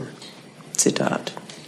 Also ich möchte mich da jetzt nicht zu äußern, da mir das nicht konkret vorliegt. Schiefe? Weitere Fragen zu diesem Komplex? Das ist nicht der Fall. Dann habe ich auf meiner Liste noch Herrn Heller, einem anderen Thema. Ähm, auch das Auswärtige Amt, bitte, vielleicht auch Sie, Frau Demmer. Ähm, der NATO-Partner USA hat sich, äh, beziehungsweise sein Präsident hat sich äh, geäußert zur Atompolitik der USA, hat da eine ganz neue Linie ausgegeben ähm, mit ähm, stärkeren Aufrüstungsplänen und ähnlichem. A, wie findet die Bundesregierung diese Pläne? Muss sie sich möglicherweise von dem Partner in dieser Frage deutlich absetzen? Und zum Zweiten, wie wirkt sich das eigentlich auf die im G20-Prozess aus? Wird sich da möglicherweise dieses Thema jetzt anders wiederfinden als in der Vergangenheit? Also äh, die Bundesregierung hat die jüngsten Meldungen natürlich äh, zur Kenntnis genommen. Äh, konkret möchte ich das nicht kommentieren. Ähm, die Haltung der Bundesregierung zum Thema Nuklearwaffen insgesamt ist Ihnen ja allen bekannt. Deutschland bekennt sich nach wie vor zum Ziel Global Zero und setzt sich natürlich auch weiterhin dafür ein, dass die Bedingungen für eine Nuklear, um die Bedingungen für eine nuklearwaffenfreie Welt zu schaffen. Wir müssen allerdings natürlich erkennen, dass von einigen Staaten Nuklearwaffen nach wie vor als Mittel militärischer Auseinandersetzung betrachtet werden. Solange das so ist und Deutschland und Europa hiervon bedroht sind, besteht die Notwendigkeit zum Erhalt einer nuklearen Abschreckung fort. Und die wird durch die NATO gewährleistet. Abschreckung ist aber kein Selbstzweck und deswegen begrüßt die Bundesregierung, wenn Russland konstruktiv auf die Angebote der USA zur nuklearen Abrüstung eingegangen wäre. Also das hätten wir begrüßt. Wir bedauern, dass das bislang nicht erfolgt ist äh, und stattdessen eben wir Berichte zur Kenntnis nehmen müssen von Stationierungen russischer nuklearfähiger Mittelstreckenraketen in unmittelbarer Nähe zum Bündnisgebiet. Dann gibt es, da haben Sie auch von gehört, die Hinweise äh, der russischen Verletzung des INF-Vertrages, wie auch Berichte einer umfassenden Modernisierung des russischen nuklearen Dispositivs das betrachten wir alles mit großer Sorge. Ähm, der von Präsident Putin verfügte Stopp der Vereinbarung mit den USA zur Vernichtung atomwaffenfähigen Plutoniums im Oktober vergangenen Jahres muss auch in diesem Zusammenhang gesehen werden. Vor diesem Hintergrund bedauert die Bundesregierung, dass das Verhalten der russischen Regierung in letzter Zeit auf dem Weg zu einer nuklearwaffenfreien Welt nicht hilfreich war. Ähm, nach dem, was Sie da gesagt haben, was sich ja mehr mit Russland als mit Herrn Trump beschäftigte, würde ich folgern, äh, angesichts dessen, was von russischer Seite kommt, haben Sie Verständnis für das, was von Herrn Trump kommt. Ist das so? Ich wollte mich ja konkret zu den Vorhaben, die Sie angesprochen haben, nicht äußern. Ähm, auch Trump hat sich ja zu den Details und seinen Vorstellungen noch nicht konkret geäußert, sodass es keinen Anlass zu einer weiteren Kommentierung von meiner Seite gibt. Herr Jung? Ja, ich habe noch ein paar Fragen. Also Global Zero und gleichzeitig wollen Sie die Verbotsverhandlungen boykottieren. Ähm, kritisieren Sie oder macht Ihnen die Modernisierung der amerikanischen Atombomben ebenso Sorgen?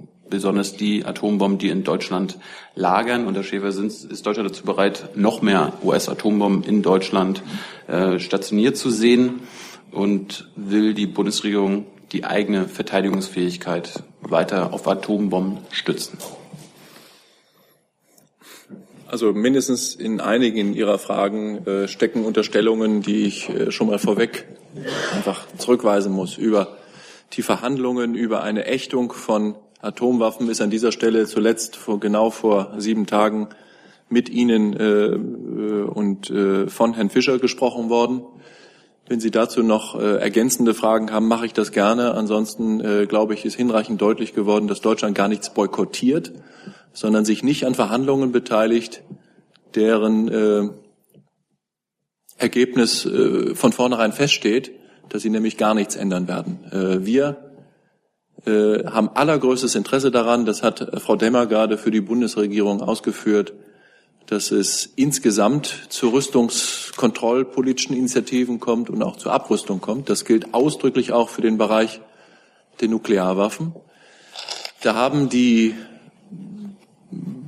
beiden äh, Atommächte, die bei weitem die meisten Atomwaffen in ihren Arsenalen haben, die Amerikaner und die Russen in den letzten Jahren hier und da auch Fortschritte erzielt. Frau Demmer hat die russische Haltung zur Vernichtung von Plutonium erläutert, die wir äh, mit Sorge sehen. Äh, wir sehen aber gleichzeitig ähm, mit dem Gefühl einer Ermutigung, dass Abrüstung, auch nukleare Abrüstung zwischen Amerika und den USA funktionieren kann. Nämlich bei dem START-Vertrag und äh, bei dem New START-Vertrag, wo sich die beiden großen Nuklearmächte darauf geeinigt haben, die Zahl der Nuklearsprengköpfe aber auch die Anzahl der Trägersysteme deutlich herunterzufahren. Und es ist unser Wunsch und unser Appell an die beiden großen Atommächte, dass sie hier den Dialog miteinander fortsetzen. Äh, am besten nicht nur per äh, Twitter oder per Interview, sondern am liebsten auch in direkter Art und Weise, weil es geht einfach um wahnsinnig viel bei der Sicherheit Europas und bei der Sicherheit der ganzen Welt.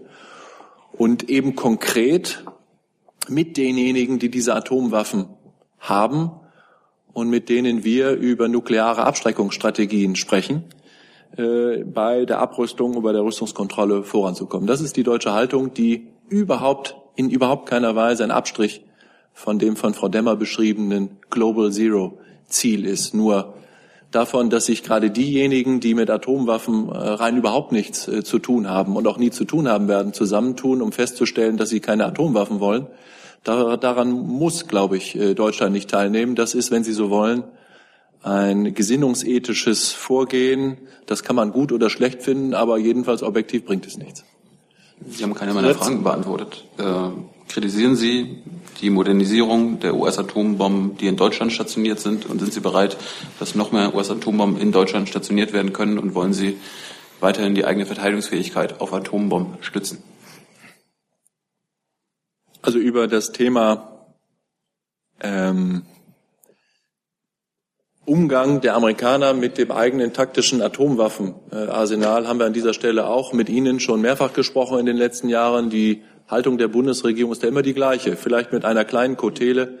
Wir wissen nicht, ob die Haltung der Obama-Administration zu diesem Teil des amerikanischen ähm, Nuklearwaffenarsenals die gleiche ist äh, wie die der neuen äh, amtierenden Administration Trump. Das äh, wissen wir noch nicht, dafür sind die noch nicht lange genug im Amt. Aber ähm, für uns, so haben uns das die Amerikaner auch immer und immer wieder erklärt, ist das keine Modernisierung, die etwa mit neuen Fähigkeiten verbunden wäre, sondern ist, ist ähm, eine Investition in die Sicherheit äh, dieser Waffen, die nach einer Existenz von bis zu 40 Jahren und mehr Jahren etwas in die Jahre gekommen sind und die deshalb ein sicherheitstechnisches Upgrade äh, benötigen. Und äh, das ist, äh, so denke ich, auch im Sinne, auch im Sinne der, der Bundesregierung. Und ja, die Bundesregierung, ähm, und auch das ist kein Widerspruch zum Ziel Global Zero, beteiligt sich im Rahmen der NATO an Gesprächen und Diskussionen über äh, nukleare Teilhabe. Das heißt nicht, dass ein Vertreter der Bundesregierung, wie soll man sagen, gewissermaßen am roten Knopf sitzen würde. Das ist weder unser Ziel, noch ist es äh, zurzeit die Lage, sondern solange es Atomwaffen gibt und solange das Konzept, es das Konzept nuklearer Abschreckung gibt, das ja ausdrücklich nicht den Einsatz von Atomwaffen wünscht, ähm, und solange das ein Thema ist, das für die Sicherheit Europas von großer Bedeutung ist, wird sich die Bundesregierung auch im Rahmen der NATO an Gesprächen über Fragen der nuklearen Teilhabe äh, beteiligen. Weitere Fragen dazu? Dann Herr Jung nochmal.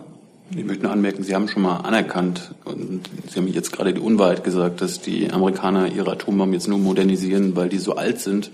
Sie haben selber anerkannt, dass diese auch tatsächlich modernisiert und weiterentwickelt werden. Und äh, jetzt überrascht mich das, dass Sie das jetzt jetzt wieder so tun, als ob das nur so eine Instandhaltungsmaßnahme ist. Das ist es bei weitem nicht. Und sind Sie, die andere Frage war ja noch, bereit, dass noch mehr US-Atombomben in Büchel und wo auch immer stationiert werden? Also äh, zur, äh, zur Frage von Büchel verweise ich auf die ähm, Einlassungen äh, der Bundesregierung in der Koalitionsvereinbarung. Der, auch darüber haben wir schon x-mal hier miteinander gesprochen. Da gibt es überhaupt nichts, gar nichts Neues. Mit Blick auf die vorgeschrittene Zeit gibt es noch allgemein interessierende Fragen, die wir jetzt unbedingt stellen müssen. Drei Kollegen und die versuchen wir dann abzuarbeiten. Herr Kollege. Äh, Frau Demmer, es äh, gab das Treffen Merkel-Lagarde am Mittwoch. Danach hat sich Frau Lagarde ausgiebig in den Tagesthemen zum Griechenland-Programm geäußert. Heute gibt es einen ausführlichen Bericht im Handelsblatt darüber. Ähm, können Sie den Inhalt, und zwar dieser Bericht äh, geht auf, das, äh, auf den Inhalt der Gespräche. Können Sie diesen Bericht bestätigen, dementieren? Können Sie Ihre eigene vielleicht Informationen hier mitteilen über dieses Gespräch? Was das Gespräch anbelangt, muss ich Sie leider enttäuschen, wie Sie vermutlich erwartet haben. Ähm, es handelt sich ja da um einen völlig regelmäßigen Gesprächsaustausch, ähm, den, über den wir berichtet haben. Über Einzelheiten aus dem Gespräch kann ich Ihnen leider nichts berichten. Ähm, grundsätzlich hat sich am aktuellen Stand des Griechenlandsprogramms nichts geändert. Ziel ist nach wie vor eine gemeinsame Konditionalität aller vier Institutionen mit Griechenland zu vereinbaren. Die Institutionen wollen am Montag wieder nach Athen reisen und die Mission fortsetzen. Basis für die Rückkehr ist ein gemeinsames Verständnis zu den Eckpunkten der notwendigen Reformansätze auf die sich die Institutionen mit Griechenland bei der Eurogruppe am Montag geeinigt haben. Eine Nachfrage. Wann hält es die Bundesregierung für angebracht, über die Schuldenerleichterung Griechenlands zu verhandeln? Erst 2018 oder auch schon davor? Und wenn schon davor, und wenn schon davor, was sind die Bedingungen für die Aufnahmen von solchen Verhandlungen? Es gilt einfach weiterhin das, was die Eurogruppe schon im Mai 2016 äh, beschlossen hat. Und demnach gibt es die äh, sogenannte mittelfristige Schuldenmaßnahmen, die 2018 erwogen werden. Sollten diese notwendig sein, Voraussetzung dafür ist die Gewährung, ähm, die volle Programmdurchsetzung durch Griechenland. Und dann möchte ich Sie daran erinnern, dass es die sogenannten kurzfristigen Schuldenmaßnahmen äh, gibt, im Einklang mit den Vereinbarungen vom Mai 2016 bereits jetzt vom ESM implementiert werden. Und diese Maßnahmen leisten bereits einen substanziellen Beitrag zur Schuldenfähigkeit Griechenlands. Ich weiß, das ist für Sie nicht befriedigend. Ja, aber Sie beantworten meine Frage nicht. Sieht die Bundesregierung die Möglichkeit, dass schon 2018 über Schuldenerleichterung diskutiert wird? Auch wenn sie erst 2018 zur Geltung kommen. Vielleicht kann der Frau Diesenhausen was dazu sagen. Ich weiß ja nicht. Bin gespannt. Nein, ich will noch mal darauf hinweisen und Frau Demmer auch beipflichten, dass wir ja mit der Einigung der Eurogruppe ähm, auch Institutionen und IWF im Mai 2016 einen Fahrplan haben. Und wenn Sie schon das Interview von Frau Lagarde in den Tagesthemen angesprochen haben, dann hat sie ja auch noch mal ganz konkret darauf verwiesen. Es ist ganz wichtig, noch mal zu betonen, dass die Umsetzung der jetzt erforderlichen Reformmaßnahmen einen ganz wesentlichen Einfluss darauf haben wird, wie denn die Schuldentragfähigkeit mittel- und langfristig sein wird. Insofern, um Ihre Frage zu beantworten, das Eurogruppenstatement sagt ja, 2018 wird darüber befunden werden und das gilt für uns weiter. Weitere Fragen zum Thema Griechenland? Das ist nicht der Fall, dann Frau Müller-Thun. Ich habe eine Frage ans ähm, Ernährungsministerium. Nordrhein-Westfalen macht sich ja stark für ein Gesetz gegen Lebensmittelverschwendung, soll wohl auch bald dann im Bundesrat ähm, entsprechende Pläne vorgestellt werden. Ähm, Ihr Minister hat gesagt, dass er davon nicht besonders begeistert ist und ich würde gerne noch mal wissen, warum das für Sie kein Thema ist.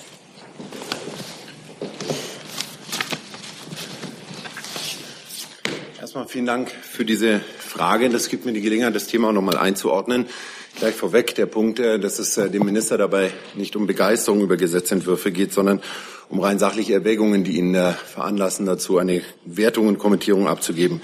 Grundsätzlich sagt Bundesernährungsminister Christian Schmidt schon seit langer Zeit, dass 82 Kilo pro Person und Kopf im Jahr an Lebensmittelabfällen viel zu viel sind. Ziel ist es, das bis 2030 zu halbieren.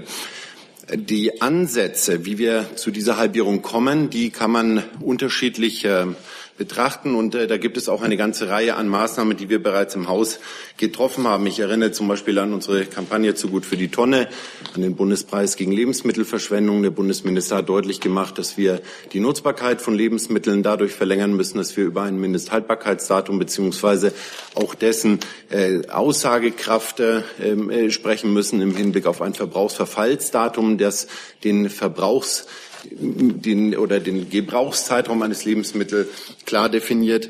Wir sind im Moment dabei, mit Wissenschaftlern uns über dieses Thema zu beugen im Hinblick auf intelligente Verpackungen, beispielsweise eine Möglichkeit einer farblichen Kennzeichnung Rot, Gelb, Grün über äh, die Nutzbarkeit und Qualität eines Lebensmittels. Wir haben ähm, insgesamt eine ganze Reihe an Maßnahmen und Mitteln in äh, diesem Punkt am Laufen. Und wenn Sie dann ähm, konkret sich hinschauen, wo oder wenn Sie konkret hingucken, wo diese Lebensmittelverschwendung entsteht, dann kommen Sie ganz schnell zu einem Punkt, nämlich fünf Prozent der Lebensmittelabfälle in Deutschland werden durch den Handel verursacht. So, diese fünf Prozent, die der Handel verursacht, das ist auch das, was Sie gesetzlich letztendlich reglementieren könnten, vielleicht. Hintergrund ist folgendes. 61 Prozent Privathaushalte, 17 Prozent Großverbraucher, das meint Gastronomie, Catering, Kantinen etc. So, wenn Sie ein Gesetz machen wollen, dann müssen Sie immer zusehen, dass dieses Gesetz auf der einen Seite in der Lage ist, eine Überwachung sicherzustellen, aber auch, wenn nötig, eine Sanktionierung. So, wenn Sie jetzt äh, ein Gesetz gegen Lebensmittelverschwendung in Auftrag geben, und sich die Juristen drüber beugen, eine juristische Möglichkeit zu machen, wie so etwas aussehen könnte, dann kommen Sie ganz schnell zu dem Punkt, wo Sie sich fragen müssen, bei einer solch immensen Zahl der Lebensmittelabfälle, gerade in den Privathaushalten, wo Sie überwachen und wo Sie sanktionieren.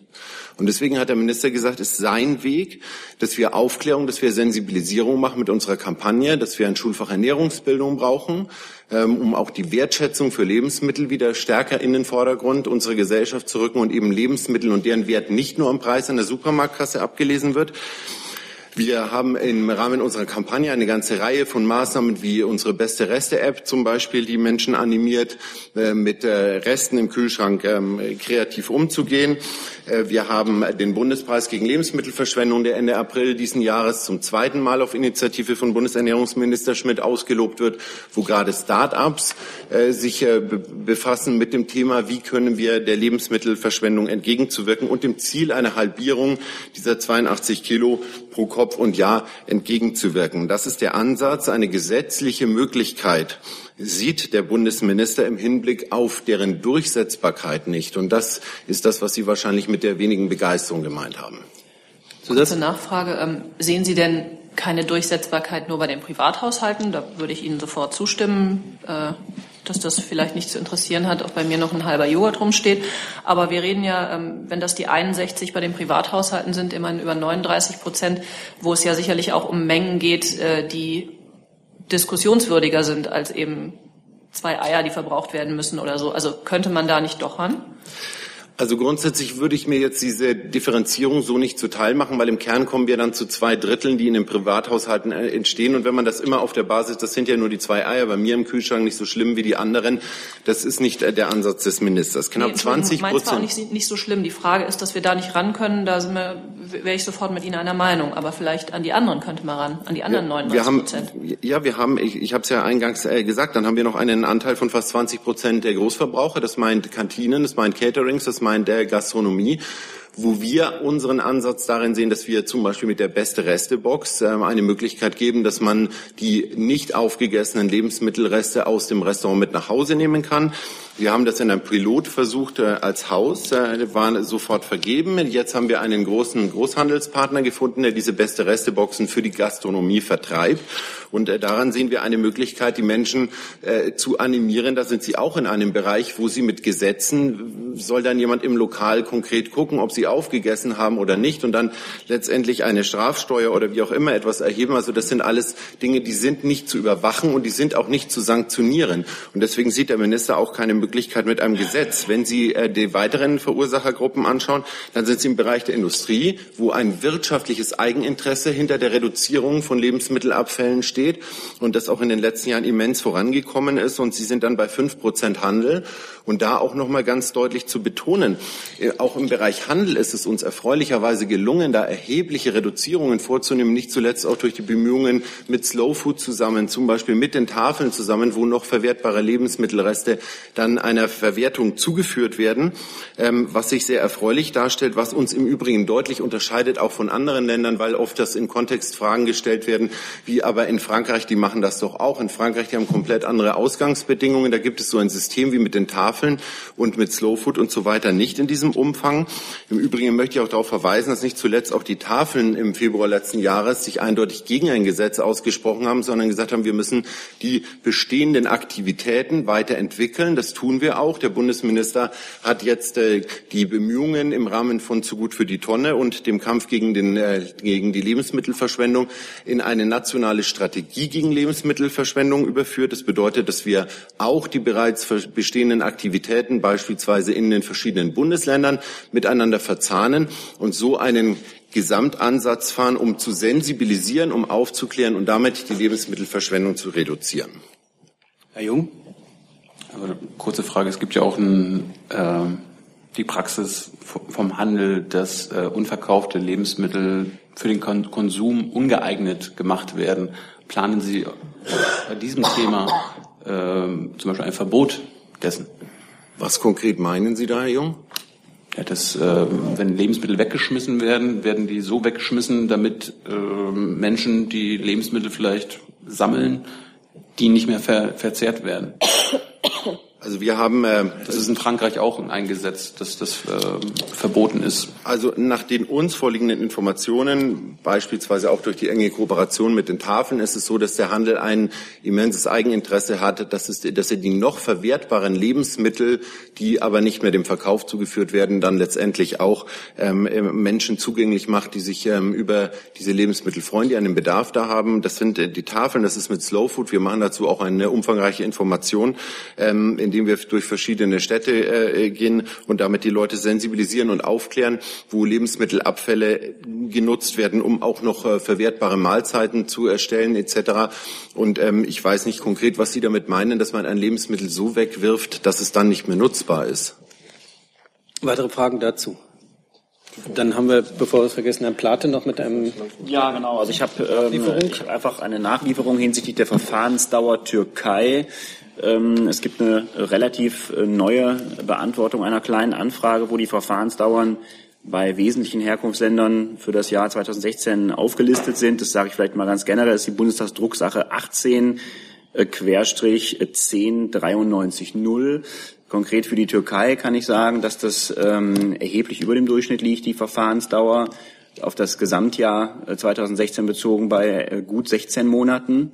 Und wenn man allein das letzte Quartal anguckt, ist das inzwischen gesunken auf etwas über 14 Monate, aber immer noch deutlich über dem Durchschnitt der sonstigen Verfahrensdauern. Dankeschön. Herr Jessen hat die letzte Frage für heute. Liebe Hörer, hier sind Thilo und Tyler. Jung und Naiv gibt es ja nur durch eure Unterstützung. Hier gibt es keine Werbung, höchstens für uns selbst. Aber wie ihr uns unterstützen könnt oder sogar Produzenten werdet, erfahrt ihr in der Podcast-Beschreibung. Zum Beispiel per PayPal oder Überweisung. Und jetzt geht's weiter. Ja, zwei Fragen äh, an Frau Demmer, vielleicht auch an Herrn Schäfer. Erstens, ähm, hat die Bundesrepublik es jemals in ihrer Geschichte mit einem wichtigen demokratischen Partnerstaat zu tun gehabt, dessen sämtliche Regierungsmitglieder, wie heute aus der Zentrale der Regierung zu erfahren war, gewählt wurden ähm, mit dem Auftrag, Staatlichkeit zu dekonstruieren? Äh, und zum Zweiten folgt aus diesem Sachverhalt, ähm, so etwas wie besondere politische Beziehungen zu diesem Partnerland. Da lasse ich Herrn Schäfer den Vortritt. Also ich würde dazu sagen, es ist nicht das erste Mal, dass äh, eine amerikanische Regierung, auch andere Regierungen angetreten sind mit dem politischen Ziel weniger Staat oder weniger Zentralstaat. Äh, das äh, finde ich jetzt auch nicht übermäßig überraschend. Äh, in den letzten Jahrzehnten hat es, glaube ich, mehrere Regierungen der Vereinigten Staaten von Amerika gegeben, die so angetreten sind. Äh, wir schauen uns jetzt mal an, äh, wie das weitergeht. Ich glaube, man muss da die Worte, die Sie ja selber in Ihrer Frage erwähnt haben, Herr Jessen, jetzt nicht unbedingt auf die Goldwagen legen. Weitere Fragen dazu? Das ist nicht der Fall. Da bedanke ich mich für die. Einen Satz sagen? Bitte, Herr Schäfer will noch einen Satz sagen. Pardon. Geht, geht ganz schnell. Ich habe gerade äh, sowohl die Agenturen gesehen, wie auch nochmal die äh, Kollegen äh, kontaktiert zu den sechs Wochen. Äh, wenn ich das richtig sehe, äh, habe ich da gar nichts äh, zurückzunehmen, sondern ich habe einfach gesagt, dass wir Besuchsabsichten des türkischen Staatspräsidenten für die nächsten sechs Wochen oder bis zum Referendum nicht kennen. Das heißt nicht, und damit hätte ich auch nicht insinuiert, dass das bis dahin nicht noch passieren könnte. Das war mir noch wichtig, das äh, am Ende dieser Konferenz zu sagen. Vielen Dank. Bitte schön. Dann bedanke ich mich für die, für die Aufmerksamkeit und schließe die Pressekonferenz. I'm thinking